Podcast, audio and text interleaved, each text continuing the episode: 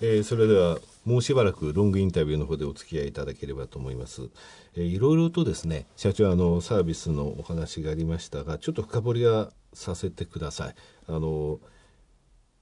みんなのウェディング相談デスク2人のウェディングみんなのファミリーウェディングブライディールえー、御社のホームページの下のところにはその4つが並んでございますですよね。あのこちらのところ、えー、まああのショートの方と同じ内容になって構いませんので、えー、詳しくちょっとご説明いただけますでしょうか？はい。えー、まずみんなのウェディング相談デスクは、はい、あの実際にあのリアルな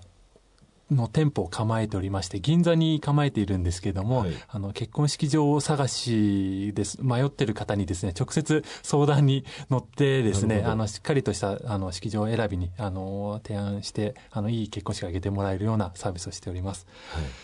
それから2人のウェディングはですねあのやっぱり先ほどお伝えした経済的な理由で結婚式を諦めかけてる方っていうのはすごい増えているんですけれども、はい、実は結婚式挙式のみもしくは挙式プラス会食といった形でしたら5万円とか10万円で実は結婚式ってあげられるね、これ2人であげるというのが基本趣旨という感じですか、えっと、少額でということですか？あのイメージとしてこう少人数っていうのを表現するのを2人の、あのみんなのウェディングの対局というイメージで2人のウェディングっていうサービスになってるんですね。なので実際はあの2人だけではなくてですねあのご家族もしくはご親族といった形で少人数のウェディングを提唱しているサービスですね。具体的にあの面白い面白いって言うとあれですけれどもえどういうえー、ウェディングがありました。そうですね、あのー、私たちもあのびっくりするのが、こう挙式と、あと披露宴という形ではなくて、はい、挙式の後にですね、あの少人数で会食会みたいな形で、はい、そうするとこうひな壇に2人がいて結婚式ではなくて、こう本当に家族ぐるみでコミュニケーションしながらの会食会になりますので、うん、すごいあのアットホームなウェディングになるんですね。はい、こういったものをあの提唱しているサービスになります。多いですよね、確かにこの10年間、15年ぐらいで随分とそういうあの結婚式の形態って変わって、はい、えー、そういう小規模って言いますかね、はい、あのその代わりアットホームで料理も美味しくてってそういうの結構増えたような気がしますね。そうですね、はい。あとさっきあのファミリーウェディングみんなのファミリーウェディングのところで、はい、七五三に合わせてっていうのはありましたけど、はい、実際そういう例はあるんですか、そうですね。あのー、せっかく七五三やるんだったらこのタイミングでウェディングもやってしまおうかみたいな、はい、なんかこう結局結婚式諦めてしまった方ってタイミングを逸してるんですよね、はい、なのであの七五三のタイミングで、まあ、せっかくだから写真一緒にとあの結婚式の写真も一緒に撮ろうか、そこから起点になりましてあでもせっかくだったらご両親あのお互いのご両親も呼んであの家族だけのウェディングっていうのも合わせてやってしまおうかだったりそれだったら親族もあのご家族の方とか呼んで、っていうので徐々に徐々にこう増えるような形のウェディング。を提案、そうですね。でブライディール。はい、ここの部分あの御社のですね、はい、えー、力の発揮のしどころだと思うんですが、ね、ここの部分もっと深掘りしてあの長くお話しいただいて構わないですけどどうぞ。はい。ありがとうございます。これはですねあの私たちがこうフルプロデュースするウェディングになってます。はい、で、IT 企業がリアルな方に進出するとですね、まあ営業利益率どうなのとかっていろいろあるかとは思うんですけれども、はい、実際ビジネスの視点からもですね、あの、しっかりと利益が出るビジネスモデルになります。具体的には、あの、まず、あの、その二人らしさの追求したサービスになりますので、うんはい、あの、結婚式場では、だけではなくてですね、あの、それこそ体育館でしたりとか、まあ、あのこう2人の趣味が映画かあの映画鑑賞でしたら、映画館で結婚式を挙げるでしたりとか2人の趣味がこう美術鑑賞ですって言ったら美術館を借り切ってのウェディング、はい、これはその都度場所を借りますのでこう固定費という形で施設を一切持たないのでその分あの固定費が下がるんですね、はい、でそれからそもそも私たちあのみんなのウェディングという形で今まさに式場を決めようと思ってる方にあのリーチできている屈指のメディアですので、はい、まあ、そういう意味ではプロモーション費用もあの通常の会場様に比べるとかけないで済む。はい、でそれからあの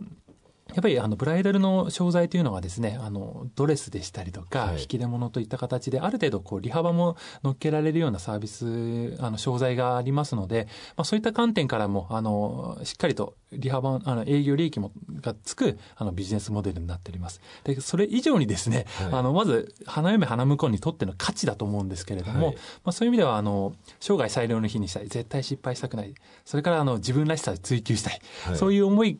からあの結婚式をしようとするとですねあのさっきお伝えした通りであの自分らしさってなんだっけ？二人の趣味ってこういうものだよね、うん。例えばあの私たちもやっていて象徴的だったのがこう海がすごい大好きで、はい。こう趣味がサーフィンですっていうカップルがですねあの浜辺でウェディングをしてですね、はい。で飲めや歌えのあの浜辺でウェディングで最後夕方から夜にかけて大きな花火を打ち上げるといったですね、はい。そういったあの今までのウェディングだったらちょっとありえないようなですね演出もできるそういうサービスになってるんですね。あのこのブライディールの部分なんですけれどもね、あの先ほど IT の会社利益率というお話がありましたが、はい。ここの部分一番の肝なんじゃないですかね。そうですねこれをすることによって、えー他の部分のその提案とか、はいえーご紹介っていう部分についても実際にそのプロデュースした結婚式っていうものを作り見たことによって生かされることって多いと思うんですね。そうじゃないとサイトで終わってしまうと思うんですけれどもねここの部分が非常にあの御社の中に、えー溜め込んでいく、えーえー溜め込ませていくものっていうのはとても力になるような気がするんですけれどもねありがと。うございます。はい。えー、なし婚やっぱそんなに多いんですね。そうなんですよ。半分が結婚式挙げてない。はい、この私もあのちょっと恥ずかしい話なんですけれども、あの私にとっての結婚式っていうのはですね、はいあの物心ついた時に今にですね両親の白黒の結婚式の写真が飾ってありましたので、親戚がビャーって並んでですね。はい。なのであの結婚したら結婚式を挙げるっていうのは当たり前だと思って、はいはい私は結婚式を挙げたんですね。でまあもちろん兄でしたりとか友達も結婚式を挙げてたと。で実際にこう DNA 自体にブライダル領域で新規事業を立ち上げると、はい。で市場調査した時にですね結婚式を挙げてない方が約半分もいるというところにすごい正直驚きを覚えたのと、やっぱり結婚式の意義大切さっていうのをしっかり伝えていきたいなっていうそういう思いがあったんですね。社長自身あの結婚されたの何年前えっ、とちょうど10年あ、そうですすね。何か結婚式を挙げる際に、はい。これにこだわったってなります？えっと、これも正直におはあのお恥ずかしい話なんですけれども、あの結婚式は嫁のもんだというイメージですね、でほとんど当日まであの嫁に任せっきりでやってたんですね、ただ一方で当日になってですねあのそれこそあの嫁の家族でしたりとか親族の方が、まあ、ちょっと鉛とかもあったりしてですね、はい。聞き取れないところもあったんですけども嫁がこう小さい頃からこうやって育ったんだよとかっていうのを熱く私にお話しいただいたりとかすごい家族として迎え入れていただいたっていうそういう思いがあの結婚式当日に味わいまして、あ結婚式の意義っていうのはこういった形であのお互いの家族同士がこう新たなあの絆を結ぶきっかけになるんだなとかいろいろなことを思ってしまったんですよね。当日にそうなんですよ。それまで任せっきりで。はい。もう恥ずかしい話。いいですね。けどね、実は私も、まか私任せっきりじゃなくてですね、はいあの結婚式初め申し込みますよね。で昔って1年前に申し込めないといけなかったですから、そして1年前に申し込んで、はい当然その時は結婚式場行きますけど、その後全部ファックスで僕はやり取りするって言って、ファックスでやり取りしたんですよ。何回も来てくれって言うじゃないですか。しまいにはその結婚式のその、並ぶ？席順とかの関係でも。もう全部それをファックスでややりやり取りしたんですけど。ただそのくせ僕一つだけこだわったのは料理だったんですよ。で結婚式場の器何人っていうのとはい。どうしてもその人の料理が食べたいっていうのがあって。でその人もものすごい凝り性で私もその人と結構あのいろいろその意見を出し合ったんでメニュー全て決めたんですよ。へで試食会を3回あの妻と一緒に行ってだからはい私結婚式場行ったのって初め申し込みとあとその試食会を夜平日の夜その料理長とやるその3回だけだったんですよ。へだから食材をねあの入れるのも何曜日にあのフランスからい週に1回しか来ない。はいはいはい隣だから今日届くから見に行ったりとかですね、もう与えられるあのお出しできるものは料理しかないというので料理だけその人ので食べたいっていうのをこだわったんですよね。あとはあんまりそんなお金もかけなかったです。し ですけどね。ただやっぱりあのリスナーの方でもねあの実際その結婚式挙げてらっしゃらない方って多いと思うんですけれどもやっぱり挙げた方がいいなと思うのはやっぱりあの楽しいことですからね楽しい思い出であのいい思い出で何年経ってもやっぱり、えー、その写真とか、えー、そういったもので自分がその時の気持ちを思い出せるってことですね、はい、先ほど社長もお話になられましたけども当日になって。ということですね。ぜひナシコンのその率がですねアンケートを取ってどんどんどんどん低くなっていくとやっぱりいいですね。そうですね。あの私の夢はですね、うん、あの近い将来あの結婚式がこう2倍に増える世界、はい、あなんかそういえば去年に比べて結婚式呼ばれる回数すごい増えたよねっていうそういう世界にしたいなと思うんですよね。はい、